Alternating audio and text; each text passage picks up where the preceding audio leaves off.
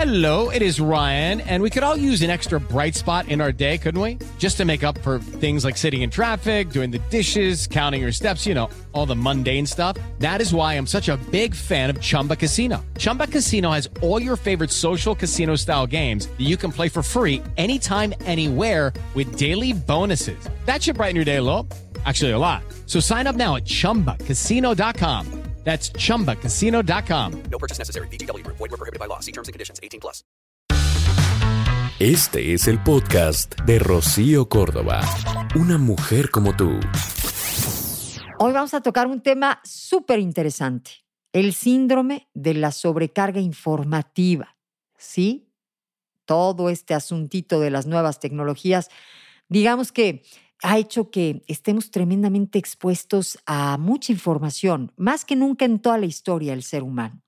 Y aunque se habla de este asuntito de la sobrecarga informativa desde los años 70, bueno, pues entenderás que es hasta esta última década en que el fenómeno empezó a ser verdaderamente preocupante. Y es que la cantidad de información eh, es desbordante y está, por lo tanto, afectando nuestra salud física y nuestra salud emocional. Este síndrome de sobrecarga informativa es, digamos que, la consecuencia directa de este mundo sobreestimulado en el que tú y yo nos movemos y recibimos esta sobrecarga que alimenta el estrés, que nos impide que pensemos de manera clara y sobre todo ordenada este síndrome de sobrecarga informativa, que por cierto es el nombre clínico para lo que en el lenguaje popular se conoce como eh, obesidad informativa, es así como le llaman, o infoxicación. Es una condición en la que, pues sí, decimos que la cantidad o la intensidad de la información sobrepasa la capacidad de un individuo para poder procesarla. Y cuando esto pasa, pues aparecen muchos síntomas, estrés, ineficiencia en la chamba, lentitud en la toma de decisiones, falta de perspectiva, mayor tolerancia al error, confusión, ansiedad, vamos, miles de cosas más. Sabemos que pues eh, cada persona digamos que responde de forma distinta eh, a esta sobrecarga informativa y las manifestaciones también de este síndrome de sobrecarga informativa, pues también eh, varían dependiendo de ciertos factores, como por ejemplo la condición subjetiva de cada individuo y también otro factor, el grado de estimulación informativa que recibe cada persona en concreto. ¿Cuáles son las consecuencias de este bombardeo de información que, recibimos y que nuestro cuerpo, nuestro cerebro eh, perciben todos los días. Y justamente le llaman este síndrome de la sobrecarga informativa. Y aunque no existe, digamos que una medida estándar para saber cuándo se sobrepasa el límite de la cantidad de información que pues que una persona pudiera recibir o procesar, esto puede depender, fíjate, de la edad del receptor de la información, de su estado psicológico, pero también de su condición económica, de su grado de instrucción, entre muchas otras variables.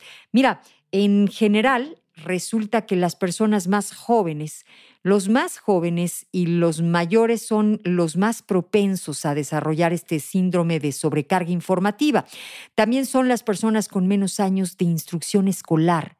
Dicen que los más pobres, y curiosamente escucha esto, aquellos que disponen de menos dispositivos tecnológicos en su día a día.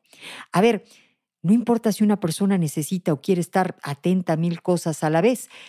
Este, nuestro cerebro, en razón a sus procesos biológicos, solo va a estar atendiendo pues a un número limitado de estos estímulos y de ahí en adelante, digamos que deja de procesar correctamente lo que recibe.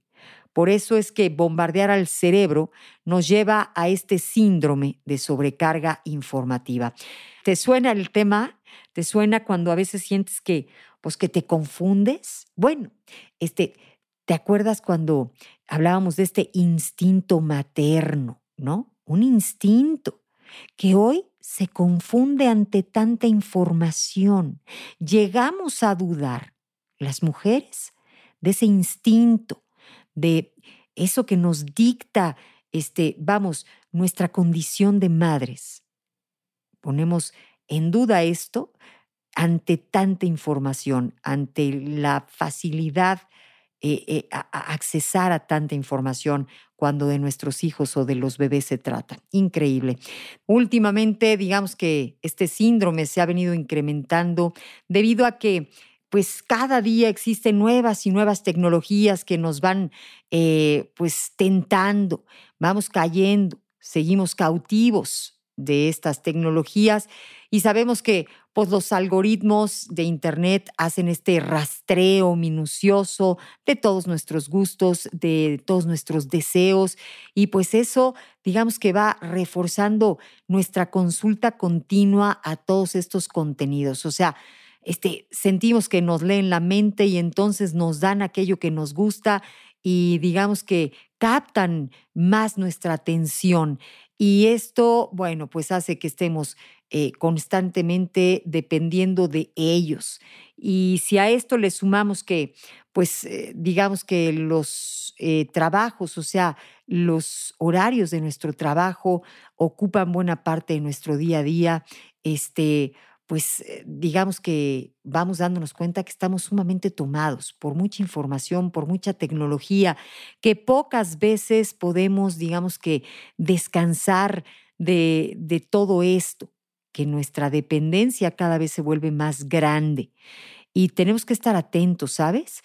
Eh, tenemos que reconocer esta sobrecarga informativa y buscar evitarla y sobre todo sus negativas consecuencias.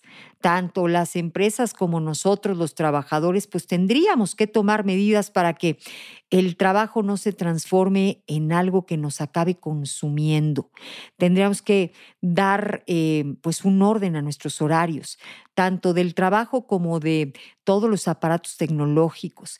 Entender que necesitamos descansar nuestros ojos, nuestra mente, nuestra espalda, nuestra postura de todos estos este, gadgets que, que nos tienen tomados.